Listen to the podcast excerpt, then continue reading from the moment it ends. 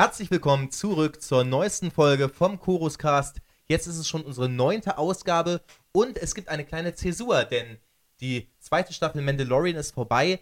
Das heißt, wir reden heute mal nicht über eine spezielle Folge, sondern lassen das Ganze nochmal Revue passieren. Und gerade im Nachgang der letzten Folge ist ja jetzt einiges passiert im Star Wars Fandom. Und darüber wollen wir dann mal reden, denn die Frage, die wir uns heute stellen, immer nur die Skywalkers. Worum geht es eigentlich genau bei Star Wars? Denn Jenny Nicholson, eine Influencerin, eine Nerd-Star Wars-Influencerin, die ihr vielleicht kennt, hat ja direkt nach der neuesten Folge Mandalorian geschrieben, hm, geht es wirklich immer nur um die Skywalkers? Und meine persönliche Meinung dazu ist, ja, natürlich. Aber Weini, ich weiß, du hast da etwa eine etwas andere Meinung. Ja, also im Endeffekt, äh, die Frage ist ja sowieso, und das war ja schon zu Beginn von The Mandalorian, haben wir irgendwann eine Überleitung zu äh, den klassischen Charakteren aus Star Wars, die quasi jeder kennt, oder sind wir komplett losgelöst davon? Ähm, für mich immer noch die kompletten Episodenteile bis auf ähm, das letzte Drittel spielen eigentlich, also Episode 1 bis 6 spielen für mich weniger ähm, die Skywalker eine Hauptrolle, sondern viel, viel mehr die Druiden C3PO und R2D2. Weil das sind in allen Filmen mit die ersten Szenen, wo wir direkt mit denen in Kontakt kommen. Sie haben immer eine sehr, sehr starke Präsenz da drin. Und leider ist das meiner Meinung nach sowieso in der neuen Trilogie zwar ein bisschen versucht worden, aber man ist ziemlich schnell davon äh, auch abgegangen. Also es ist ja mit BB-8 versucht worden, einen neuen Druiden zu implementieren in dieses Universum, aber für mich war es so ein bisschen zu sehr, ja, wir brauchen ein lustiges Kindergimmick. Wohingegen ich die äh, C3PO und R2D2 viel, viel stärker in der Präsenz und auch eine ganz, ganz andere Charakterentwicklung habe, vor allen Dingen dadurch, dass sie so wenig sagen, aber trotzdem viel erleben. Das geht jetzt in eine völlig andere Richtung, als ich erwartet hätte, aber nicht in eine schlechte. Also, wir haben ja auch schon von George Lucas selber häufig gehört, dass er eben R2 und 3PO als die Hauptfiguren äh, der Saga, über, durch deren Augen wir sozusagen alles erleben, sieht. Er zieht da die Vergleiche zu, ähm, zu Hidden Fortress, heißt der Film, glaube ich. Und äh, wo, man eben auch zwei Bauern, zwei ganz einfache Leute hat, die eben diese große Geschichte miterleben. Und das finde ich eben schade, dass man da in Episode 7 ein R2 hat, der im Koma liegt, so wird es, glaube ich, gesagt, der eben ausgeschaltet ist. Natürlich gibt es dann auch die Theorie, deswegen äh, sind die Sequels teilweise so, so fragwürdig erzählt, weil R2, der ja diese Geschichte erzählt, das selber nur aus äh, von höheren Sagen kennt, denn er war ja gar nicht dabei. Ja, also man muss sagen, es ist ja auch in vielen der anderen Filme erleben ja die Druiden nicht alles mit und auch nicht jedes Detail. Das heißt, vieles erfahren sie ja auch nur aus zweiter oder dritter Hand im Endeffekt. Aber ähm, die starke Präsenz vorher war also hat mir halt einfach sowieso in der letzten, äh, in sieben bis neun gefehlt, im letzten Drittel. Und ähm, im Gegensatz dazu fand ich es bei ähm, The Mandalorian einen ganz, ganz anderen Ansatz, weil sie haben quasi meiner Meinung nach mit Mando, dadurch, dass er so wenig sagt, so wenig mit Mimik und so weiter arbeiten kann, haben sie quasi so eine Mischung geschaffen aus äh, starken Charakter, der mit Mimik arbeitet und quasi übertragen gesehen Druiden, der quasi gar keine Mimik hat. Und deswegen, also ist so dieses, funktioniert das für mich wieder, weil du hast äh, sehr, sehr viel Detailsachen. Äh, sowieso, die ganze Welt rum muss unglaublich detailliert sein. Das sieht man ja auch im Making-of drin, über wie viele Kleinigkeiten man sich da Gedanken gemacht hat. Aber es hat für mich, also für mich hat es diese Fokussierung auf die äh, Skywalker-Familie in, seitdem Disney das übernommen hat, für mich einfach nicht das, was Star Wars so ausmacht. Und deswegen fühlt sich halt irgendwie auch manche Sachen einfach total Quatsch an oder passen auch einfach nicht zusammen. Aber du würdest also sagen, Din Djarin ist jetzt sozusagen ein stiller Beobachter, durch dessen Auge wir jetzt auch wieder äh, größere Ereignisse sehen. Wir sehen die Rückkehr des Imperiums äh, durch Moff Gideon und seinen, seinen großen Arquitens-Kreuzer. Wir sehen Bo-Katan, die Mandalore zurückfordern möchte. Und Din Djarin hat eigentlich ja viel, viel kleinere Ziele. Er möchte ja. eigentlich nur den kleinen Grogu zu einem ja. Jedi bringen. Ja, das stimmt. Ich würde sagen, der stille Beobachter ist meiner Meinung nach sogar Grogu. Und äh, nicht den Jaren, aber den Jaren hat so quasi diesen druidenhaften Aspekt, dadurch, dass du nur Stimme hörst, dass du keine Mimik hast, auch, dass du einen sehr direkten, also auch in den Action-Szenen hat er einen sehr direkten und sehr präzisen ähm, Kampfstil, liegt ja auch an seiner Beskar-Rüstung, die quasi unverwundbar ist, deswegen kann er viel größere Risiken eingehen. Und quasi er wirft seinen Körper immer so hin, als äh, wenn er unzerstörbar wäre und so würde ja im Endeffekt auch ein, meiner Meinung nach auch, sieht man auch in den Clone Wars, ein Druide agieren. Das Ziel erreichen, völlig egal, was mit mir passiert. Und ich, ich finde halt, das, das funktioniert so. Das ist so eine Art Storytelling, wo ich denke, das kommt einfach hin. So, wohingegen ich diese, sagen wir mal, starken Charakterplots, Charakterentwicklungen, ähm, die vor allen Dingen mit Episode 8 passiert sind, ähm, sehr, sehr aufgezwungen finde und deswegen meiner Meinung nach nicht passen. Also es, es zieht sich für mich einfach kein, kein roter Faden einfach dadurch, woran ich erkennen kann, okay, das ist nachvollziehbar, warum sich der Charakter so entwickelt. Und teilweise ist es ja auch wirklich einfach totaler Quatsch, was da passiert. Das muss man ja auch sagen. Das ist auch in den früheren Episoden sind teilweise manche Storytelling-Momente totaler Käse. Aber ich finde, ähm, sie sind dann nicht so prägnant drin, dass sie einem nachhaltig Erinnerung bleiben. Also ich möchte nur ganz kurz nochmal auf das Thema äh, Dinjaren wirft ja. sich mit seiner Rüstung in jede Gefahr, denn äh, das hat jetzt wenig mit dem Thema zu tun, aber ich habe letztens ein Video gesehen von einem YouTuber, der nennt sich Shadiversity, der, der ist relativ bekannt, äh, vielleicht kennt ihr den, und der hat gesagt, wenn man ihn fragt, äh, in welcher aktuellen Serie, Film, was auch immer, wo wird mittelalterliche Rüstung am besten dargestellt? Da hat er gesagt, naja, für mich passiert das in Mandalorian, denn dieser Mandalorianer hat eben eigentlich ein, eine Art Vollplattenrüstung. Und deswegen kämpft er auch ganz anders. Während man in einem Game of Thrones oder welchem Mittelalterspektakel auch immer äh, sieht man, wie die Leute von Schwertern zerhackt werden, obwohl sie eben so eine Vollplatte tragen, die sie ja eigentlich schützen sollte, weiß der Mandalorianer, nein, ich habe eine Vollplatte, die schützt mich und dementsprechend kann ich meinen Kampfstil auch darauf, darauf anpassen. Und er vertraut seiner Rüstung und kann deswegen deutlich offensiver immer mit seinen, seinen Rüstplatten sozusagen zum Feind gewandt in den Kampf gehen. Und das muss ich sagen, finde ich, ist auch eine, eine tolle Aussage. Ja, ist auch ähm, zum Beispiel auch diese Art von Kampfstil ist ja zum Beispiel auch in den äh, Darth Bane Büchern beschrieben, quasi wo Bane seine Rüstung hat und damit quasi auch auf hier äh, mir egal was mit mir, also quasi immer nur nach vorne, mir kann sowieso erstmal nicht wirklich was passieren. Und das finde äh, und muss man auch sagen, in dem Buch ist es auch eine wunderbare Beschreibung der Kampfszenen, aber das finde ich für mich rein von der Gesamtlogik her stimmig. Also es würde für mich überhaupt keinen Sinn ergeben, wenn er dann zum Beispiel so zurückhaltend wie äh, ein Jedi kämpfen würde, der quasi ja relativ leicht verletzt ist. Und dazu ja noch im nächsten Kon oder im nächsten Gegensatz dazu ist zum Beispiel Boba Fett hat nochmal einen ganz anderen Kampfstil, obwohl es ja beides auch Mandalorianer sind, aber Boba Fett geht noch mehr rein. Er hat noch einen, äh, ich glaube im Making of haben sie gesagt, ähm, den Jaren ist ein quasi klassischer Revolverheld und äh, Boba Fett ist quasi ein äh, Barbar oder Wikinger, der einfach voll reingeht. Aber ja, ähm, ich würde jetzt mal, also wir unser, unser selbstgesetztes Thema mit müssen es immer die Skywalker sein, da verabschieden wir uns schon wieder unglaublich schnell davon. Das macht aber ja nichts, denn glaubt es oder glaubt es nicht, aber wir haben ja tatsächlich Rückmeldungen bekommen von Leuten, die unseren Podcast hören. Es sind ja. nicht viele, die ihn hören und dementsprechend noch weniger, die uns Rückmeldungen geben, aber die Leute haben gesagt, Weini, Jorit, ihr dürft ruhig abschweifen. Das ja. ist viel interessanter, als wenn ihr euch ja. immer versucht, minutiös irgendwo ran lang zu hangeln. Deswegen mhm. finde ich, ist das in Ordnung. Ähm, aber wie du schon sagst, ist es toll, wie sie Boba Fett auch so eine ganz eigene, ähm, so, eine so einen ganz eigenen Charakter gegeben hatten. Ich hatte ja am Anfang, äh, noch vor Staffel 1 von Mandalorian, hatte ich ja etwas die Befürchtung, ähm, so wie Jakku nicht Tatooine ist und äh, Kylo Ren nicht Darth Vader und so weiter, äh, würde Din Djarin jetzt nicht Boba Fett sein. Also wir haben einen, einen, einen Kopfgeldjäger in mandalorianischer Rüstung. Im Prinzip passiert ihm das, was einem Boba Fett passieren sollte, nur dass er eben nicht Boba Fett ist. Und ich muss sagen, durch die Implementierung von Boba Fett jetzt in der neuen Staffel haben sie da, haben sie das so toll ausge, ausgemerzt, diese Angst von mir, denn, ja. Denn Din Djarin und Boba Fett passen toll zusammen. Sie sind, sie sind zwei völlig unterschiedliche Aspekte äh, der Identität eines Mandalorianers. Das haben sie toll rausgearbeitet. Ja. Din Djarin ist nicht einfach nur ein Boba Fett-Abklatsch und Boba Fett ist nicht einfach nur ein Din Djarin-Abklatsch. Nein, die beiden sind völlig unterschiedlich und das finde ich sehr gut gemacht. Ja, plus, äh, man muss ja auch sagen, wir haben ja dann quasi noch mit den anderen Mandalorianern, die auftauchen, ja nochmal eine ganz andere Herangehensweise, die ähm, wieder einen ganz anderen Stil schaffen.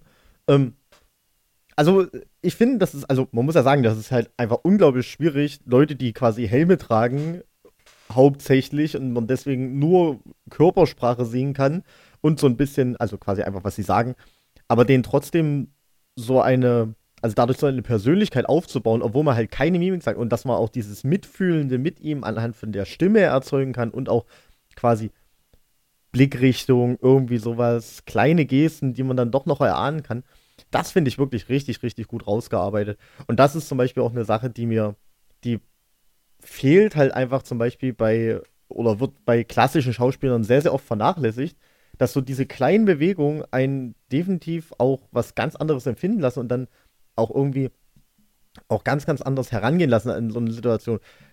Also für mich so ist dieses klassische Beispiel ist ähm, von, also wenn man jetzt die äh, Sequels sich anguckt, wirkte für mich Lea niemals, wenn es um Kylo Ren ging, um ihren Sohn, der gefallen ist, der jetzt auf die böse Seite ist, der versucht, quasi sie und ihre Freunde zu vernichten, wirkt sie für mich nicht so, nicht so gebrochen dabei. Also von ihr hätte ich das viel, viel mehr erwartet als zum Beispiel von einem Luke, weil, also wenn dein eigenes Kind sich komplett gegen dich stellt, dich quasi auch verachtet und deine, Ziel, äh, deine Ziele, deine Ideale, für die du stehst, so, das macht ja was mit einem. Und da wirkte sie für mich überhaupt nicht so. Sie wirkte für mich eher so, ja, ich bin immer noch der äh, starke General und so weiter, aber sie kann in dem Moment eigentlich gar nicht stark sein. Sie kämpft gegen ihren eigenen Sohn. Und da haben sie ja dann im Endeffekt ähm, Han Solo, Harrison Ford so ein bisschen genommen, um das auszugleichen. Und da fand ich, das hat nicht so richtig gewirkt, weil es so aufgesetzt wirkte. Also man hat gar nicht so zwischendrin gemerkt, wie, wie gebrochen sie eigentlich als Eltern sein müssen. Und deswegen fand ich auch den, den Plot von Luke in Episode 8, dass er quasi so ein bisschen dann depressiv draus wird, eigentlich die falsche Person dafür. Das hätte Leia sein müssen. In dem Mandalorian, äh, in dem äh, Finale von The Mandalorian Staffel 2 sehen wir dann aber ja Luke, wie wir ihn uns eigentlich alle schon immer vorgestellt und gewünscht haben. Und wie schon gesagt, eingangs erwähnt, damit hatten einige ein Problem. Denn die sagen, warum kriegen wir jetzt noch mehr Luke? Und jetzt möchte ich doch tatsächlich nochmal auf unser Thema zurückkommen, hm. das wir uns gesetzt haben. Äh, geht es wirklich immer nur um die Skywalkers? Und ich muss sagen, nein, nicht unbedingt. Für mich ist das, worum es bei Star Wars im Kern geht, der Kampf dunkel, dunkle gegen helle Seite, gut gegen böse, Jedi gegen Sith. Äh, das ist auch eine der wenigen Aussagen Mats Kanatas in Episode 7, die ich sofort unterschreiben würde. Und das ist für mich eigentlich der Kernkonflikt, worum es bei Star Wars geht. Jetzt gibt es viele Leute, die sagen, hey, ich möchte aber eigentlich gerne mal was abseits von, äh, von diesem Konflikt sehen. Ich möchte eben, und da hatten sich diese Leute dann natürlich über The Mandalorian erstmal gefreut, ich möchte eben gerne mal die etwas dreckigeren Orte der Galaxis erkunden. Ich möchte nicht immer die, die, die strahlenden Jedi sehen. Ich möchte einfach mal die einfachen Leute sehen, einfache Kopfgeldjäger und so weiter und so fort. Mit Grogu hatten wir aber schon von Anfang an in der Serie eine, eine stark machtsensitive Figur. Das heißt, wir wussten, es wird irgendwie dennoch ähm, in Richtung Macht, Jedi, da wird was kommen. Und äh, ja. Ja. Ähm, Im Endeffekt, na, natürlich, man wusste irgendwas mit der Macht.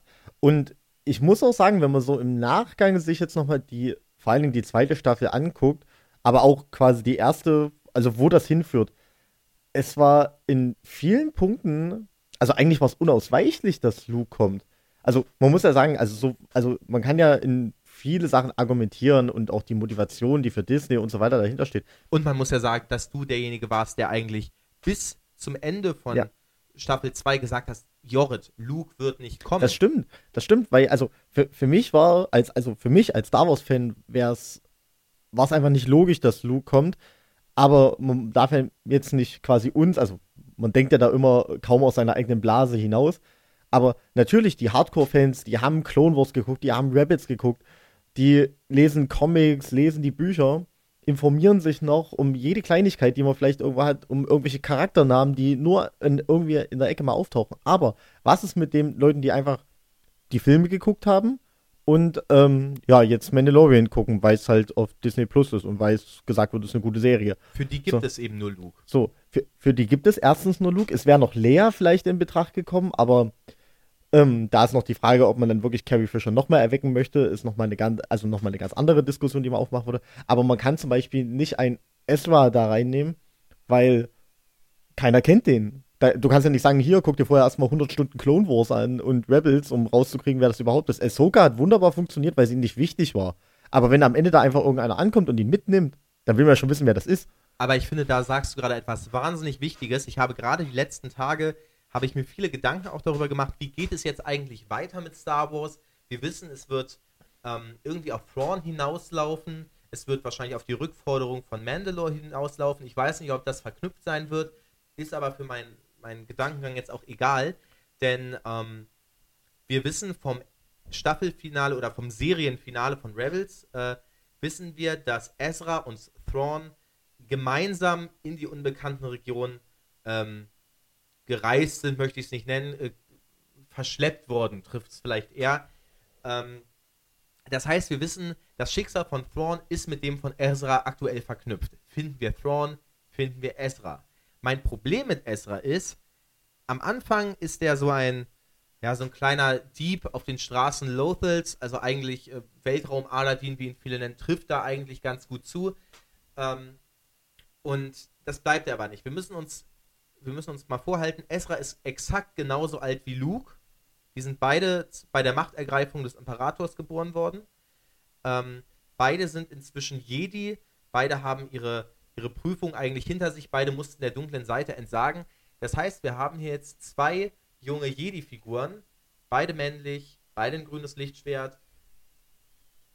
Ihr sehr, wisst, was ich meine. Einfach sehr, sehr ähnlich sie zueinander. Sind einfach, sie sind einfach am Ende von Rebels ist Ezra einfach sehr, sehr ähnlich zu Luke am Ende von Episode 6. Das heißt, wir haben hier zwei Figuren, die sich sehr ähnlich sind. Und gerade mit Thrawn, finde ich aber, ist es wichtig, auch Luke dabei zu haben. Denn sonst fühlt es sich natürlich so an, wenn ich jetzt Ezra als Helden reinbringe, als würde ich hier sozusagen einfach nur Luke durch irgendwen ersetzen. Und da gibt es ja. Leute, die sagen, nein, aber, aber Jorrit, es geht nicht nur um die Skywalker.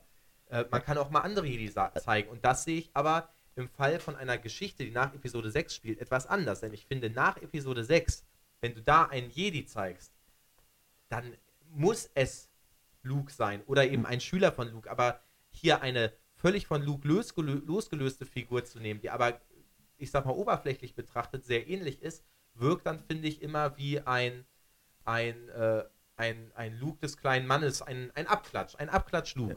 Ja, ähm, die Frage ist ja eher, also nicht nur storytechnisch, wie es jetzt weitergeht, sondern wie wird es auch, also wie muss es jetzt von dem, was wir wissen? Wir wissen, es gibt eine Ahsoka-Serie, wir wissen, es gibt ähm, Rogue Squadron-Serie und äh, Mandalorian laufen the auf, Rangers of the New Republic. Oder Rangers of the New Republic, wie auch immer. Ähm, die laufen ja alle auf ein gemeinsames Finale hin. So. Ich denke einfach, also man muss jetzt mal sagen, die Staffel 2 von The Mandalorian, wenn man nicht schon wüsste, dass es eine dritte und vierte Staffel wäre, würde ich jetzt denken, das ist vorbei. Klar, es gibt noch offene Fragen, aber das, also man muss ja auch sagen, dieses Ende mit Luke, dieses emotionale Ende, so wo ich glaube, ich kenne keinen, der nicht davor saß als richtiger Star Wars-Fan und quasi einfach nur sprachlos war und jede Millisekunde in sich aufsaugen wollte. Aber wie will man einen quasi mit Staffel 3 wieder abholen daraus? So wieder auf diese Konflikte zurückführen, die jetzt vielleicht zwischen Bo-Katan und ähm, den Jaren passieren. Also, wie will man mich aus dieser emotionalen Situation mit, wir haben Luke gesehen, der Grogu mitgenommen hat, wie will man mich wieder zurückholen? Und vor allen Dingen, wenn man wirklich den Plan gehabt hätte, Luke öfter zu zeigen oder vielleicht überhaupt nochmal zu zeigen, dann hätte man ihn, glaube ich, äh, neu gecastet. Weil mit dem äh, CGI die ganze Zeit oder mit äh, Deepfake und was auch immer ihn jetzt quasi wieder nachzubilden, wenn er wirklich viele Szenenmomente haben könnte, ist, glaube ich, erstens zu aufwendig und zweitens quasi, also ist finanziell kostentechnisch wahrscheinlich einfach nicht sinnvoll. Da hätte man wahrscheinlich einfach, also mit einem Recast, wenn man wirklich geplant hätte, ihn mehr zu zeigen, wäre ich sogar zufrieden gewesen. Natürlich wirkt es irgendwie immer ein bisschen komisch, man muss dann den Leuten erklären, dass das Luke ist. Aber ich denke, also ich denke, von Grogu können wir uns erstmal verabschieden. Das denke ich auch. Also äh, es war schon nicht ohne Grund so ein, so, ein, so ein Finale. Wir haben jetzt Luke, kommt hier nur als besondere Figur vor. Das wird jetzt nichts sein, äh, was, was permanent passiert. Man muss auch sagen, die Technik ist vielleicht auch nicht unbedingt weit genug, damit wir wirklich permanent große Szenen und Reden und Dialoge mit Luke haben. Äh, und äh, deswegen denke ich, hast du schon recht, der wird jetzt erstmal bei Luke bleiben. Ich denke, wir werden Luke irgendwann nochmal wiedersehen. Äh, aber es wird jetzt nicht so sein, dass Luke regelmäßig auftaucht oder dass wir vielleicht sogar, was natürlich wunderschön wäre, eine eigene Luke-Serie bekommen. Ähm, ich, ich glaube, eine eigene Luke-Serie wäre ein Fehler. Da bin, also da bin ich mir ziemlich sicher, dass da, also. Lass mich kurz meinen, okay. meinen Gedanken noch zu Ende führen, denn du hast jetzt die Frage ja. gestellt, wie soll es jetzt eigentlich mit Staffel 3 von Mandalorian weitergehen? Und das sehe ich ehrlich gesagt ganz anders. Ich glaube, das ist, ähm, dass das, was sie jetzt sozusagen, das Setup, das sie jetzt geliefert haben, ist ja diese Fragestellung einerseits, was bedeutet es eigentlich, Mandalorianer zu sein? Das hatten wir durch Boba, durch Bo-Katan und durch den Jaren hatten wir da drei verschiedene Ansätze. Und das große Thema ist ja jetzt auch der Konflikt von Bo-Katan und den Jaren, denn, ähm, denn wir hatten ja mit Moff Gideon, mit Moff Gideon, mit Moff Gideon äh, dem wir das Dunkelschwert abgenommen haben, haben wir jetzt ja die Frage, wer ist der rechtmäßige Thronerbe, wer hat ein Anrecht auf den Thron von Mandalore und ich glaube, dass das ganz, ganz spannend wird. Wir werden in Staffel 3 noch tiefer in die mandalorianische Gesellschaft eintauchen und es wird auf die Rückforderungen von Mandalore zurücklaufen. Vielleicht werden verschiedene Clans geeint, vielleicht kommt es nochmal zum Krieg. Man weiß es nicht, aber ich finde das Setup für Staffel 3 eigentlich sehr interessant. Ich weiß halt, also ja, es ist schon in einer gewissen Form interessant. Also vor allen Dingen würde ich gern, also sowieso der Konflikt bei Bo-Katan hat ja das Schwert beim, als sie das das erste Mal gekriegt hat, ja auch nicht gewonnen. Es wurde ja auch einfach nur gegeben. Ähm, wie das jetzt mit Moff Gideon, warum er jetzt an das Schwert rankommt, weil er kam jetzt für mich nicht rüber wie ein äh, sehr, sehr guter Kämpfer. Das muss ich sagen. Also er kommt für mich eher rüber wie quasi ein guter Taktiker. Ähm, auch mit seinen ganzen Zwischenreden und dieses Zwietracht sehen, um dann quasi vielleicht so als der lachende Dritte da äh, rauszugehen, bevor Luke kommt, kommt für mich ja nicht rüber mit, wie ich bin ein stolzer Kämpfer und naja, gut, jetzt habe ich halt verloren, aber jetzt gehe ich den Krieger tot, sondern er, er sieht halt Zwietracht überall. Ich glaube halt, also man muss jetzt mal überlegen, wo, wo kann es jetzt hinführen? Vor allen Dingen auch in Verbindung, was wir schon wissen. Wir wissen, es gibt noch zwei Staffeln. Wir wissen, die Ahsoka-Miniserie, wahrscheinlich, also es wird ja wahrscheinlich nur so eine Staffel geben. Ähm, vermutet man, ähm, auch mit äh, Rangers of the New Republic, glaube ich halt auch nicht, dass die da wirklich viel mitmachen. Vor allem, wenn du sagst, du willst ein gemeinsames Ende dann haben. Ich gehe ganz, ganz stark davon aus, dass einerseits werden wir jetzt den Kampf um Mandalore, äh, also quasi um die Herrschaft Mandalore, aber vielleicht auch einfach den realen Kampf um Mandalore, falls äh, Thrawn zurückkommt ähm, und dann quasi Ahsoka gegen Thrawn kämpfen will, Thrawn will sich wieder irgendwie das Imperium wieder aufbauen und äh, stellt dann fest, hier, ähm, unsere aktuell schlimmste Bedrohung sind, sind scheinbar die Mandalorianer, aus welchem Grund auch immer. Und vielleicht dadurch halt wirklich sowas kommt und dann quasi die neue Republik, äh, die ja auch nicht so gut auf die Mandalorianer zu sprechen ist, ähm, dann vielleicht auch das, dass das dann so ein ganz, ganz interessanter Zwie also so Zwietracht quasi überall. Und äh, wo einigt sich das? Wo sind gemeinsame Feindeslinien? Vielleicht sogar Teil der Mandalorianer kämpfen für Thrawn, äh, kämpfen für Thrawn, manche für die neue Republik als Stellvertreterkrieg und weiß der Geil, was ich also Ja, also ich muss sagen, ich finde es vor allem spannend, äh, wie viele Parallelen werden wir haben zwischen der originalen Thrawn-Trilogie die ja zeitlich in einem, in einem ähnlichen Rahmen abläuft, wo wir auch Thrawn als, sag mal, den ultimativen Bösewicht haben. Und äh, jetzt eben diesem, dieser, dieser, dieser Serienklimax, ich weiß nicht, wie man das nennen soll, äh, diesem gemeinsamen Event mit Thrawn. Also da bin ich doch sehr gespannt, wie sie da die Parallelen knüpfen. Ich finde, dass äh, Marvel Cinematic Universe hat das bisher immer sehr, sehr schlau gemacht. Äh, da werden auch Charaktere ersetzt, da werden Storylines abgeändert, aber die Essenz äh, scheint ja doch immer, immer übrig zu bleiben. Ja. Ähm, definitiv. Was mich so, so ein bisschen, also ich glaube halt, dass wir die, ähm, dass sogar in Staffel 3 vielleicht sogar von Mandalorian wir sogar die Art Überraschung erleben, weil bisher war es ja in Staffel 1, Staffel 2 war es ja so, dass quasi die gute Partei gewonnen hat. Vielleicht wird tatsächlich in Staffel 3 quasi am Ende Staffel 3 Thrawn eingeführt, richtig in also quasi wieder eingeführt in die Realfilme oder eingeführt in die Realfilme, wieder eingeführt in das Star Wars-Universum. Ich denke ja, das passiert eher in der Ahsoka-Serie. Jetzt, ja, jetzt kommt es natürlich darauf an, wie der zeitliche Ablauf ist, aber gehen wir mal davon aus, dass äh, wir ab Oktober wieder äh, Mandalorian sehen und dass quasi die letzte Szene ist, Thrawn kommt zurück und dann knüpft da die Ahsoka-Serie nahtlos an, indem sie quasi Thrawn bekämpfen will, aber Thrawn erstmal äh, eine herbe Niederlage für äh, den Jaren Mandalore irgendwie was bedeutet. Ich muss dich da jetzt schon Wahrscheinlich, leider, ja.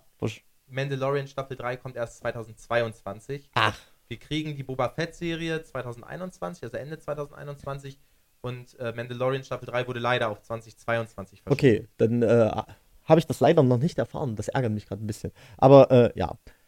Ähm, auf alle Fälle, ja, also, es wird sowieso unglaublich spannend sein, wie es jetzt in Zukunft weitergeht, auch in welchen, welchen Medien sie es erzählen. So, wir haben Serien, wir haben vielleicht Comics, vielleicht kommt auch bis dahin noch mal irgendwie ein neues Spiel auf einmal raus, wo auf einmal auch wieder Kanon-Sachen erzählt werden. Wir haben die Bad Batch-Serie, äh, Serie, die dann kommen soll, wo vielleicht auch Sachen, Themen angeschnitten werden. Also dadurch, dass wir jetzt so viel neuen Content in so vielen verschiedenen Zeitebenen kriegen, wird das ganz, ganz spannend werden, wie das dann insgesamt so zusammenfließt. Ich denke, durch ähm, das äh, Marvel-Universum haben sie es, glaube ich, gelernt, selbst wenn es da nicht so viele Zeitebenen gibt, aber so sehr, sehr übergreifende Geschichten zu erzählen, die wirklich in, an vielen Ecken und Enden irgendwo was bedeuten können. Spannend. Absolut.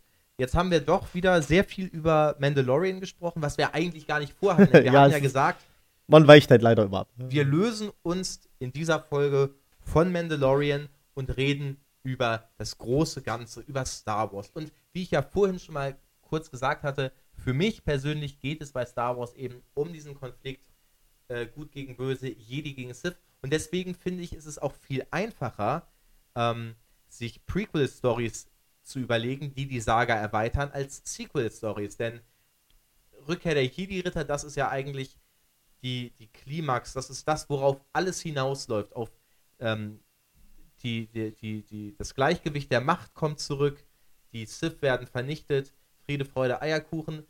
Zumindest war es ja so, äh, bevor es die, die Disney-Sequels gab.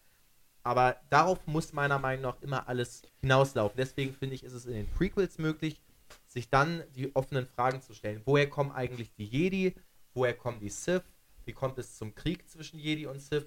Woher kommt die Regel der zwei? Also, dass die Sith sozusagen in den Untergrund gegangen sind. Das sind für mich die Fragen, die die Saga sinnvoll erweitern. Und mit einem Sequel ist es natürlich deutlich schwieriger zu machen, ähm, denn dieser Konflikt ist dann vorbei. Das heißt, wir brauchen entweder einen neuen Konflikt, der sich aber irgendwie sinnvoll einfügt, oder wir müssen eine Art, eine Art Epilog erzählen. Ich meine, wenn man Herr der Ringe Rückkehr des Königs guckt, da erzählen die, ich glaube, eine halbe Stunde am Ende, was so im Nachgang passiert. Aragorn wird König, heiratet Arwen, äh, Sam heiratet Rosi, Frodo verlässt Mittelerde und so weiter und so fort.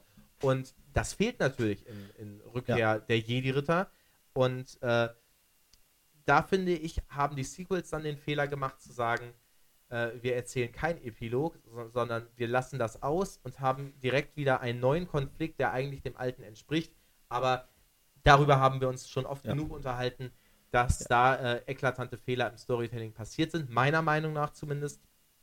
Äh, aber deswegen finde ich, wenn du in der Geschichte zurückgehst, musst du nicht über die Skywalkers reden, aber dennoch über den Konflikt Jedi gegen Sith. Wenn du allerdings in der Zeit voranschreitest, ähm, wird, wird die Möglichkeit kleiner und wenn du dann über Jedi sprechen musst, dann musst du eben auch Luke mit einbeziehen. Ja, äh, ich muss halt sagen, also muss ja sagen, wir haben jetzt äh, eigentlich ja überlegt, müssen es immer die Skywalker sein? Das ist ja so unsere Fragestellung eigentlich. Aber wir haben jetzt so viel über Mandalorian geredet, wo wir einfach merken, nee, also eigentlich braucht, also natürlich braucht man irgendwie Luke als äh, starken Jedi und so weiter irgendwo mit drinne, aber irgendwie halt auch nicht. So, weil, also, wenn jetzt, sagen wir mal gut, es hat sich jetzt in dem Finale angekündigt, dass irgendwie zumindest ein Jedi auftaucht und äh, wenn man jetzt mal ausschließt, wen es alles noch gibt, dann äh, hat man jetzt nicht viel Auswahl und der bekannteste ist halt Luke. Alle anderen wären schwer zu vermitteln gewesen für äh, Normalos. Wie würdest du so. es denn finden, wenn man in einer Geschichte, die nach Episode 6 spielt, sozusagen äh, Ezra Bridger plötzlich zum neuen, zum neuen, zum neuen Haupt-Jedi macht, der sozusagen Luke ersetzt? Na, es, es, es kommt ja darauf an. Also Luke wird ja meiner Meinung nach wäre oder wäre ja dann nicht ersetzt worden. Es ist auch einfach nur das Problem. Also das Problem ist halt Luke, die Skywalker sind, ist halt die Geschichte der Filme. Da, da sind die sehr, sehr stark drin verknüpft in diesen, in den Filmen drin. Wenn wir jetzt noch Serien noch weiter ihn zu äh, ihn widmen, dann wird auch so ein bisschen ihr Leben quasi aufgeweicht und äh, entmystifiziert.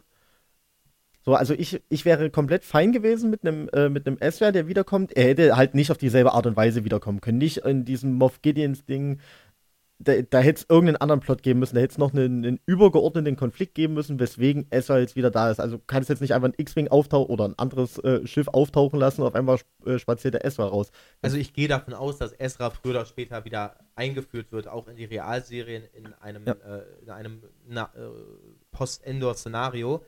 Ähm, nur meine Frage ist, ähm, wie ich ja schon gesagt hatte, Ezra ist zu diesem Zeitpunkt erstmal sehr ähnlich zu Luke. Das stimmt. Und wenn ich jetzt sage, ich mache eine Geschichte über einen Jedi nach Episode 6 und nehme da dann aber Ezra, findest du das dann richtig? Ähm, ist, ist eine Frage. Also richtig finden, ist für mich ein, ein, ganz, ganz schwerer Teil der Erzählung, der, der dann passiert. Also man, man, muss sich halt da auch Gedanken machen. Man kann theoretisch auch beide nehmen. Das ist halt auch das. Also man muss ja sagen, man muss sie ja auch nicht losgelöst voneinander sehen. Es wäre ja zum Beispiel auch Natürlich ist das einfach schauspielerisch und mit Aufwand und wahrscheinlich einfach nicht möglich. Aber zum Beispiel auch ein äh, Dialog zwischen Ezra und äh, Luke wäre zum Beispiel auch ein unglaublich spannender, um auch dann wieder zum Beispiel eine, einen gewissen Unterschied herauszuarbeiten, wie wir auch einen Unterschied zwischen den Jaren und Boba Fett haben. Auch Ezra wird sich in den letzten Jahren entwickelt haben. So, vielleicht kommt ja auch Ezra wieder, ist, äh, keine Ahnung, sagt, also Ezra hat ja auch eine ganz andere Art der Ausbildung genossen als zum Beispiel Luke. Luke hat ja quasi die, ähm, Luke hat eigentlich von den Größten der Großen, von äh, Yoda und Obi-Wan gelernt, während, aber, während Ezra von einem Padawan gelehrt wurde. Ja, aber dafür hat äh, Luke quasi eine sehr zügige Ausbildung gemacht, weswegen in Ezra das bei ihm viele Jahre lang lief. Dir natürlich wurde noch gesagt im ähm, Expanded Universe, dass äh, Lukes Ausbildung vor allen Dingen zwischen 5 und 6 halt auch per er sehr, sehr viel bei Yoda war und noch so weiter, ähm, um dann seine Ausbildung dann noch zu verfeinern zu verbessern, aber man hat es halt nicht gesehen. Man kann es halt durch äh, Bücher lesen, viel, sehr, sehr oft auch nur zwischen den Zeilen. Ähm, wohingegen bei Ezra haben wir ja einen sehr, sehr großen Teil der Ausbildung mit verfolgt, wie wir es auch bei Ahsoka miterlebt haben. Einen sehr, sehr großen Teil der Ausbildung könnten, konnten wir miterleben. Weswegen ich auch glaube, dass natürlich sie sind vom Charakterbau ähnlich gewesen, aber man kann definitiv auch sehr starke Unterschiede rausarbeiten vielleicht sogar in einem direkten, in einer direkten Situation zwischen beiden. Und vielleicht kommt das ja sogar noch. Das wäre halt auch nochmal was, dass zum Beispiel ähm, Luke sagt, ich weiß es nicht, ich bin einfach, also dass zum Beispiel äh, Grogu Ezra übergeben wird, ganz am Ende, weil Luke meint, ja, vielleicht ist die Galaxis noch nicht bereit für jemanden wie Grogu mit dieser potenziellen Weisheit von dem Alter oder weiß da geil was nicht alles. Vielleicht lösen wir ja auch in den weiteren Sachen so ein bisschen Rätsel um die Yoda-Spezies. Weil zumindest, also drei kennen wir ja schon quasi jetzt on-screen. Ähm, also irgendwann muss ja vielleicht dann auch mal rauskommen, wo er herkommt, was das für ein Planet ist, warum die alle so stark machtbegabt sind. Ist, also ich denke, man hat da definitiv Möglichkeiten, das rauszuarbeiten. Also na klar, Ezra könnte ganz anders sein als Luke, so wie Boba Fett und den Jaren jetzt doch ganz anders sind, was ja auch eine hm. Befürchtung war, die ich anfangs hatte, wie ich ja schon erwähnt habe. Ähm, aber man muss ja sagen, gerade wenn es jetzt gegen Thrawn geht, dann entsteht diese Geschichte nicht in einem Vakuum. Mit, äh, mit der Thrawn-Trilogie haben wir die wahrscheinlich wichtigste Expanded Universe Story überhaupt, nicht unbedingt innerhalb des Universums, aber, äh, aber, aber aber ich würde schon die, sagen, auch innerhalb des Universums. Also, äh, es, ist die Geschichte, die uns Mara Jade bringt. Es ist die Geschichte, die uns äh, Peleon auch bringt, der später auch relevant wird. Es ist die Geschichte, die äh, die, die Zwillinge Jason und Jaina auch einführt. Es ist die Geschichte, die eigentlich ähm, die gesamte die gesamte Kontinuität eigentlich, wie es dann weitergeht im EU, da bildet die Thrawn-Trilogie die Grundlage, ist eine wahnsinnig wichtige Geschichte, und aber hier spielt eben auch Luke eine wahnsinnig wichtige Rolle, nicht nur Thrawn. Und da habe ich einfach Angst, dass wenn äh, wir Ezra zurückholen, der eben so ähnlich ist zu Luke, wenn der eine Rolle übernimmt, die ähnlich wichtig ist, dann, dann, dann finde ich das nicht, nicht richtig. Ich finde Thrawn und Luke, das gehört irgendwie zusammen, das steht nicht in einem Vakuum. Klar kann man sagen, ja, das ist aber nicht mehr Kanon aber es ist dennoch eine Geschichte, die ja existiert. Und natürlich muss die sich den Vergleich gefallen lassen. Und äh, hier sehe ich einfach die, die Gefahr, dass hier wichtige Figuren, die ja auch nicht nur mir, sondern auch dir und vielen anderen Leuten wichtig sind, einfach ersetzt werden durch neue Figuren. Ist natürlich, also ich glaub's halt nicht. Also ich glaube einfach nicht, also dadurch, dass, man muss ja sagen, dass äh, für mich die zweite Staffel, selbst mit den, den stärkeren und den schwächeren Folgen, hat trotzdem für mich eine so unglaublich gute Geschichte erzählt, von auch eine unglaublich gute Charakterentwicklung, dass ich einfach nicht glaube, dass sie jetzt einfach sagen, ja, nee, dann kopieren wir jetzt einfach das Buch. Also die werden sich da schon, ich denke, die werden sich schon sehr, sehr viele Gedanken machen und natürlich kann man es nicht im Vakuum sehen, aber man muss halt auch einfach sehen, Luke kann halt auch einfach nicht überall sein. Und äh, wenn zum Beispiel Luke ankommt, um äh, irgendwie gegen äh, Thrawn zu kämpfen und es auf einmal einen riesigen Konflikt gibt, aus dem vielleicht sogar, vielleicht kommt dann sogar raus mit, hm, Thrawn wird besiegt, aber die letzten Überbleibsel bilden dann irgendwie so die, den ersten Teil der ersten Ordnung, dass man vielleicht da auch irgendwie mal rauskriegt, wie das hier alles zusammenhängt und was das für ein Käse alles ist. Ähm, wahrscheinlich ist das schon alles irgendwo anders mal wieder begründet worden und äh, ich weiß es auch nicht. Aber ähm, für mich wird einfach ganz spannend sein, dass vielleicht auch einfach Luke dann einfach sagt, also falls es, muss ja immer sagen, fall, falls es da irgendwie ein Dialog gab, vielleicht wird auch einfach von Luke gesagt, Ezra, kümmer du dich drum, ich habe hier andere Sorgen. Man weiß es nicht. Aber mit Favreau und Filoni haben wir natürlich zwei Leute, die wahnsinnig äh, viel Respekt vor dem, vor dem, ich nenne es mal Quellenmaterial, auch wenn laut Catherine Kennedy ja keins existiert haben. Und äh, ich kann mir nicht vorstellen, dass die Front-Story machen, und nicht zumindest einige Parallelen zur Vorlage einbauen. Also ich denke ja. nicht, dass sie jetzt Thrawn machen und sie sagen, es ist eine Geschichte, die spielt nach Rückkehr der Jedi-Ritter, es geht darum, Thrawn zu besiegen und wir ziehen keine Parallelen ähm, äh, zur, zur, ich, ich mal, zur Vorlage. Das definitiv. Ich gehe auch sehr, sehr stark davon aus, dass, oder, also mein persönlicher Wunsch wäre es, ähm, wenn die Thrawn einbauen, sollte für mich die, also die wichtigste Person, die an diesem Set nicht fehlen darf, ist Timothy Zahn. Es ist sein Charakter. Er, er hat ihn eingebaut. Das ist so ein bisschen wie Ahsoka und Filoni. Das ist, er weiß jede Mimik am besten, wie Thrawn reagieren sollte, was seine Charakterbildung, was das Wichtige ist. Wenn er nicht dort mit dabei ist, um im Zweifelsfall zu sagen, nee, in dem Moment darfst du nicht zwinkern, dann geht das nicht. Dann, das, das glaube ich, dann fährt es vom Bug. Er ist so. eben der, der George Lucas äh, von Thrawn. Ja. Sozusagen. Ja, also er muss da da sein. Ich weiß nicht, ob er, wahrscheinlich kann er selbst einfach nicht Regie führen, um das zu machen. Er ist wahrscheinlich naja, er wirklich. Ist, er ist Autor. Ja, er ist wahrscheinlich einfach nur Autor, also nur in Anführungsstrichen, aber ähm, ja, also für mich, also allein, also er muss eigentlich nur da mit dem goldenen Stuhl allein schon da sitzen, einfach nur um ihn zu huldigen, dass wir diesen Charakter haben, weil er super ist.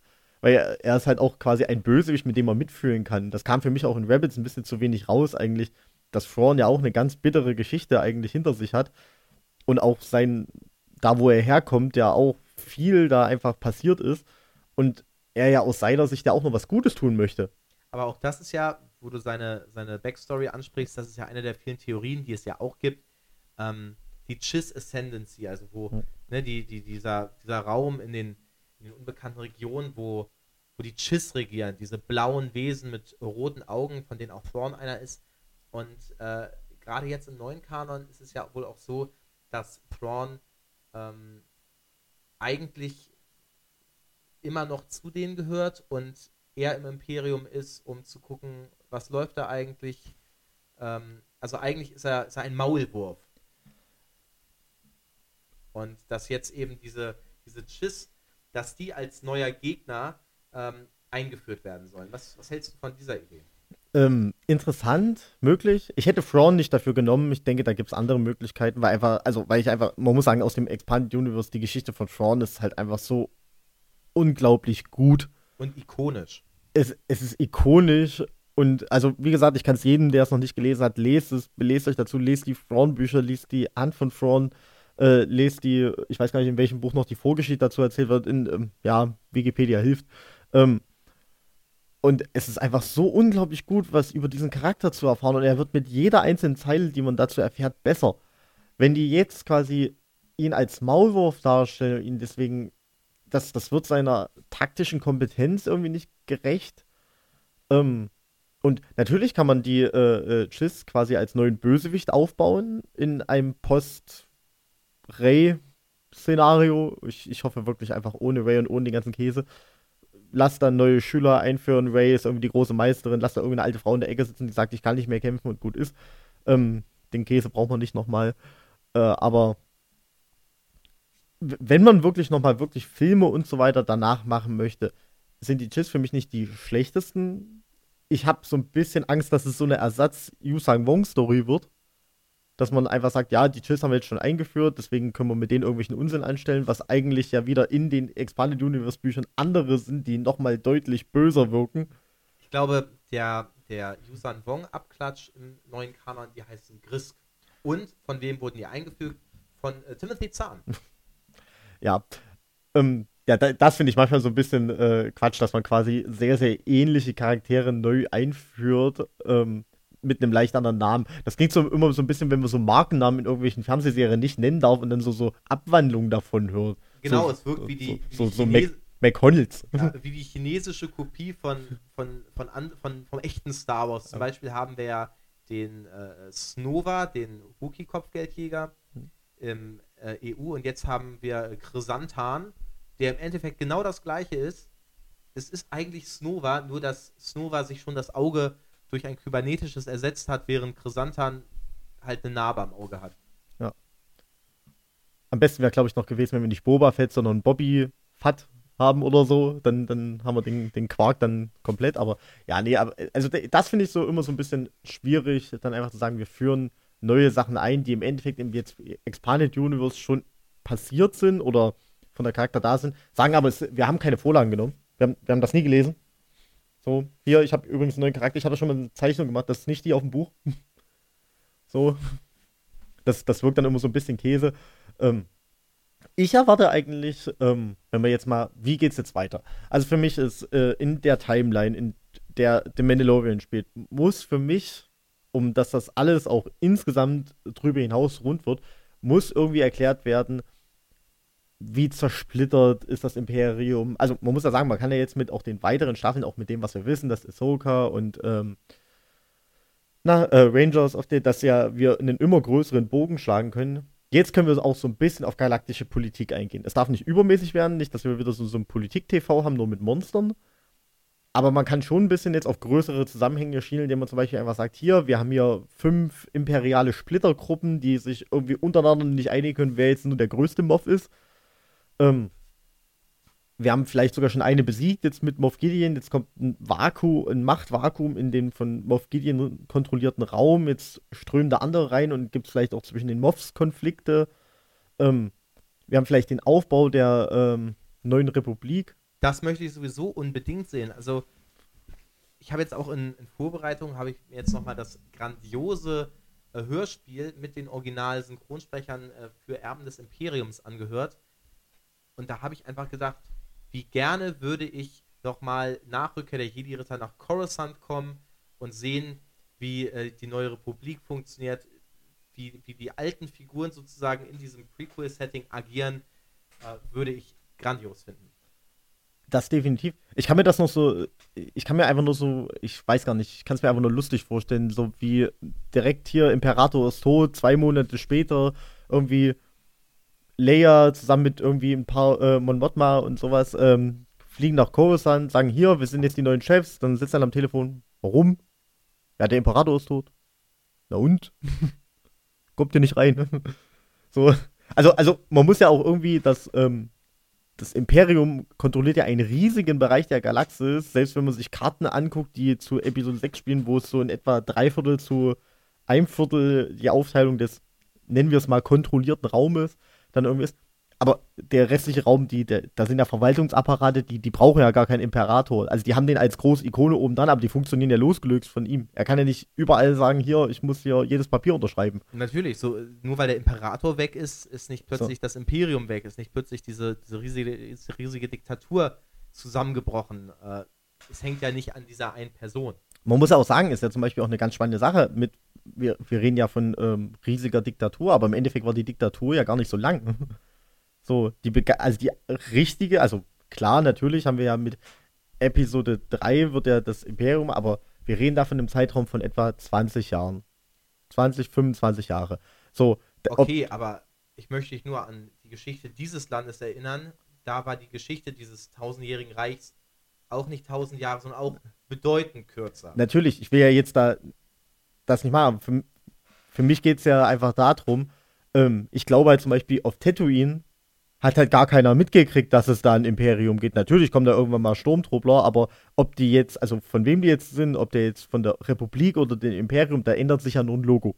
Wobei Cobb Vant ja erzählt hat, dass sie das schon gefeiert haben, als der zweite Todesstern vernichtet wurde. Ja, ist halt die Frage, ob das auch überall ist. Ist ja auch eine Frage, wie passieren Informationsflüsse, wie zivilisiert sind gewisse Planeten. Ist es irgendwo wichtig? Also man muss ja auch sagen, auch gewisse Planeten funktionieren ja vielleicht auch einfach gut unter Kontrolle des Imperiums. So, weil einfach, ja, Bürokratie läuft. Das haben wir überall.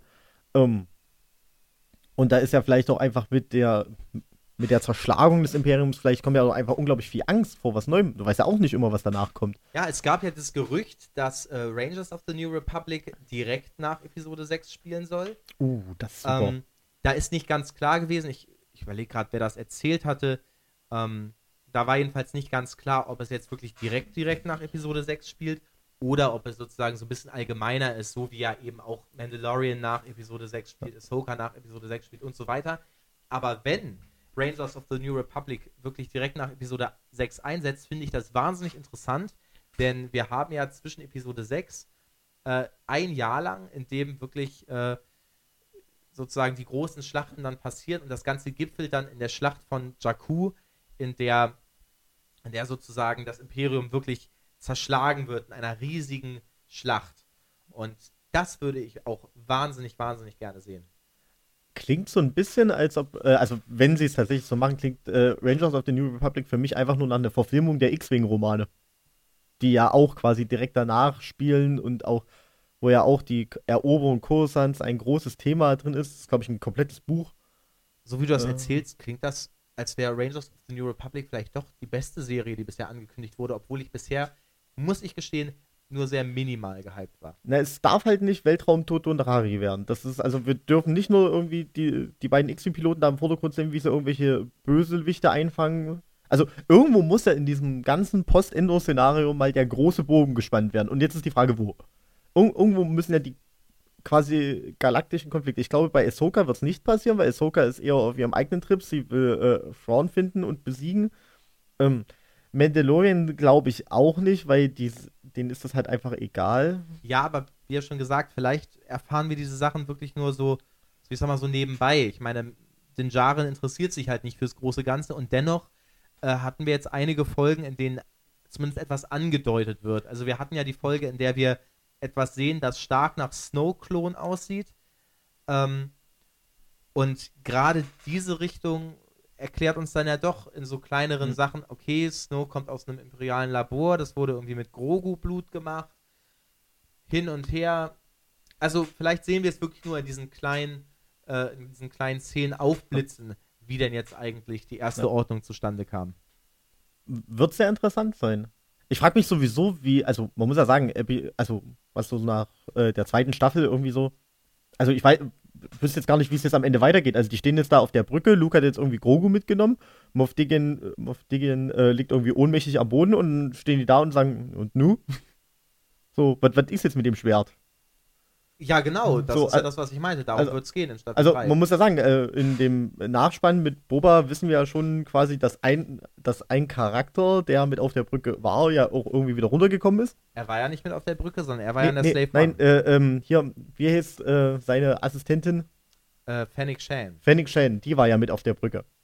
Stimmt, Und sie ist ja dann recht. mit äh, da drin. Das heißt auch, dass zum Beispiel die, die Nachszenen, dieser Nachspann, dieser Teaser, ja nicht so, also schon ein bisschen versetzt einfach spielt. Es ist ja nicht so, dass Boba Fett einfach weggeflogen ist und dann gesagt hat, gut, ich fahre jetzt nach Tatooine und äh, das ist jetzt meine.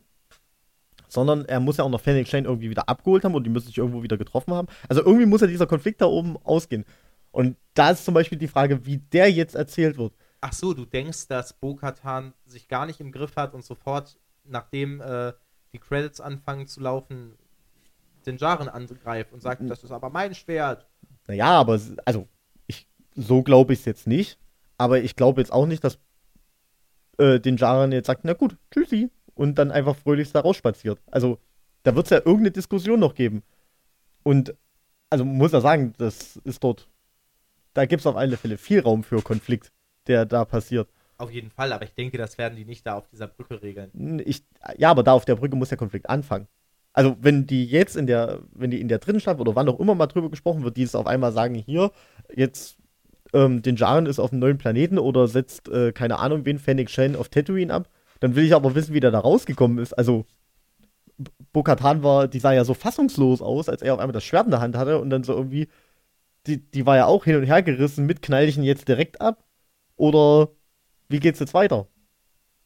Na klar, und das, ich denke aber, das wird uns Staffel ja. 3 dann zeigen. Und wir haben da ja schon den Anfang des Konflikts gesehen. Moff Gideon hat es ja dann nochmal ganz schön zusammengefasst für alle. Und äh, bin ich auf jeden Fall auch sehr gespannt. Äh, vielleicht, ich sehe gerade, wir sind jetzt bei Minute 50. Vielleicht können wir langsam zum Schluss kommen. Ich denke auch. Was mich nochmal interessieren würde, das können wir vielleicht machen, eine Art Wunschliste slash Bingo.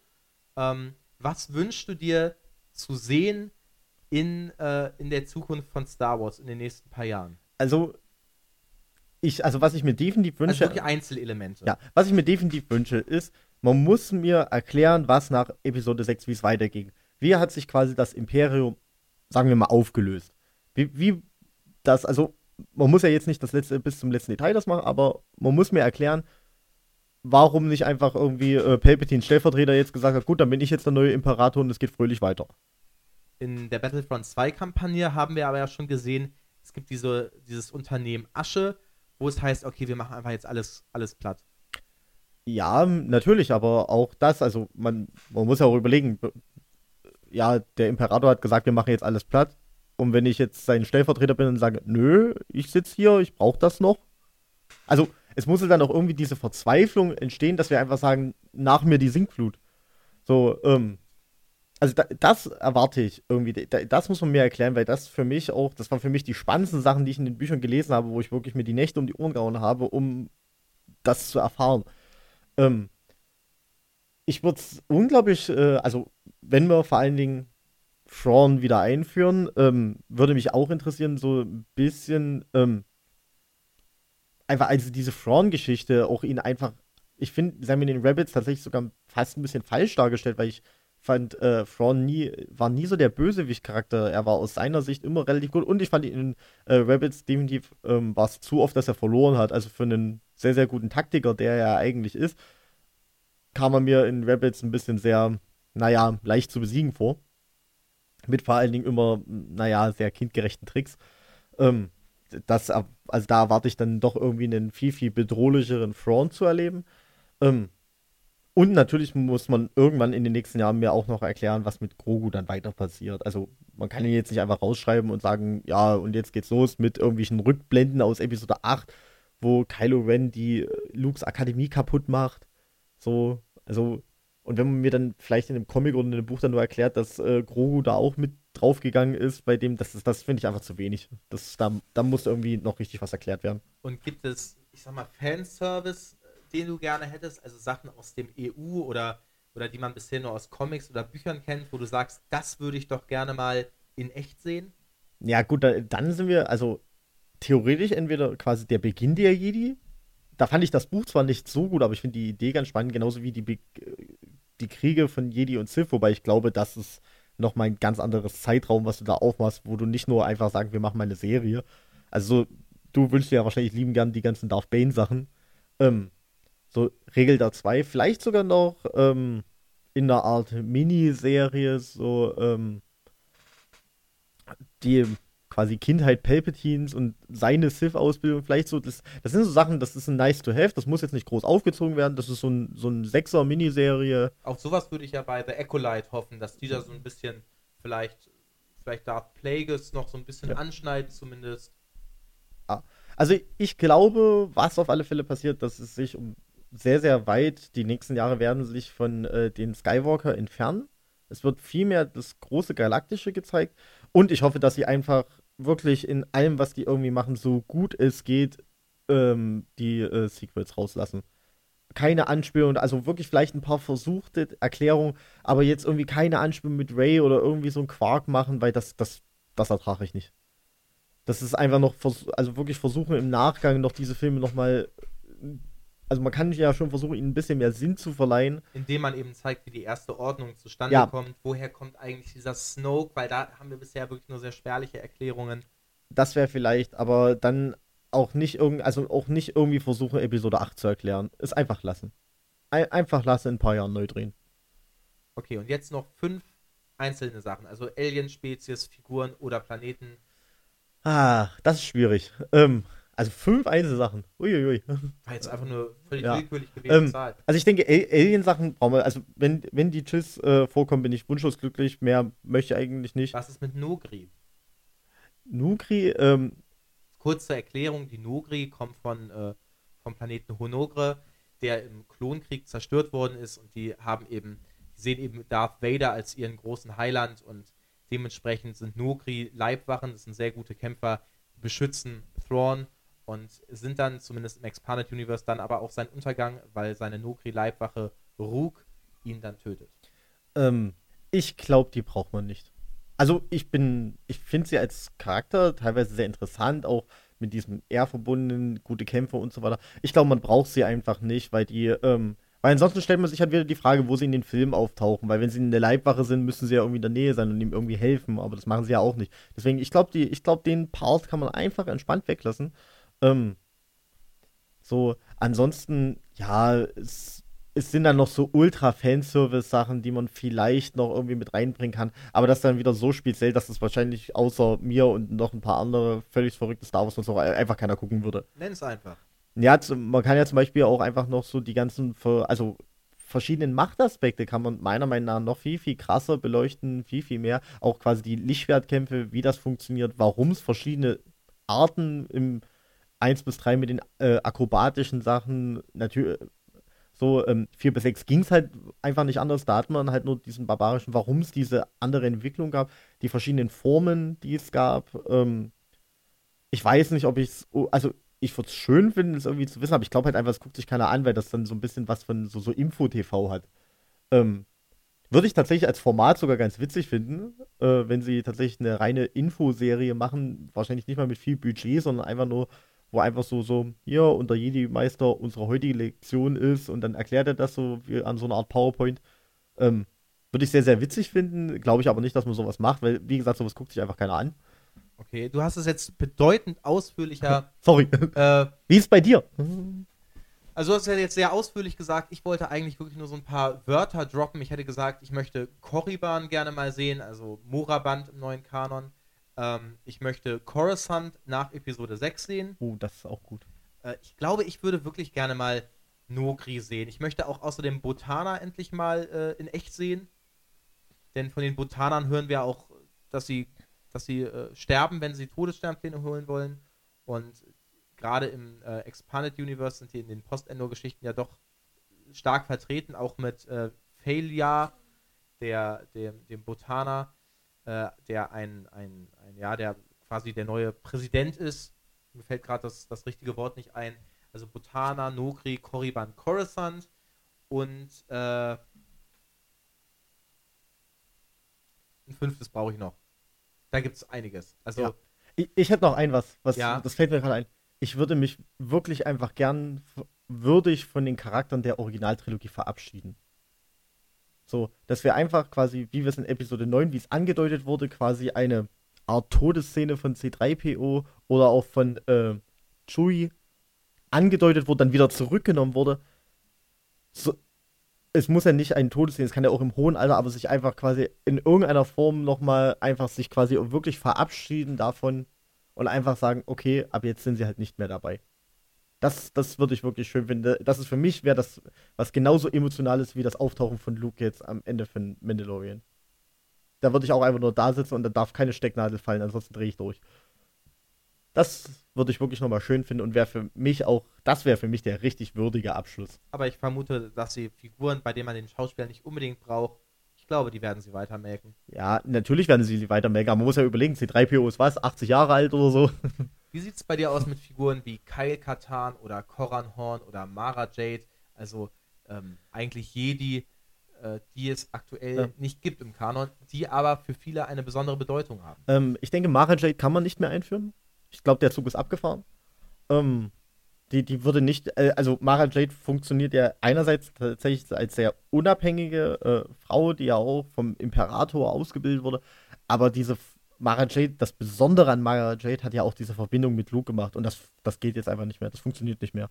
Ähm, das, das kriegt man nicht mehr aufgebaut, nicht mit dem alten Luke, nicht mit äh, 7, 8, 9, so wie es passiert ist. Dann wäre dann wär Mara Jades Charakter einfach verschwendet. Also ich, also ich glaube, man würde eher eine schlechte Mara Jade reinbringen, anstatt eine gute, wenn man sie jetzt noch einführt. Ähm, Koran Horn wäre interessant. Könnte sein, dass er tatsächlich, also die, ihn könnte ich mir tatsächlich sogar in sowas wie ähm, hier, ähm, Rangers of the New Republic. Genau, es ist ein unglaublich schwieriger Name.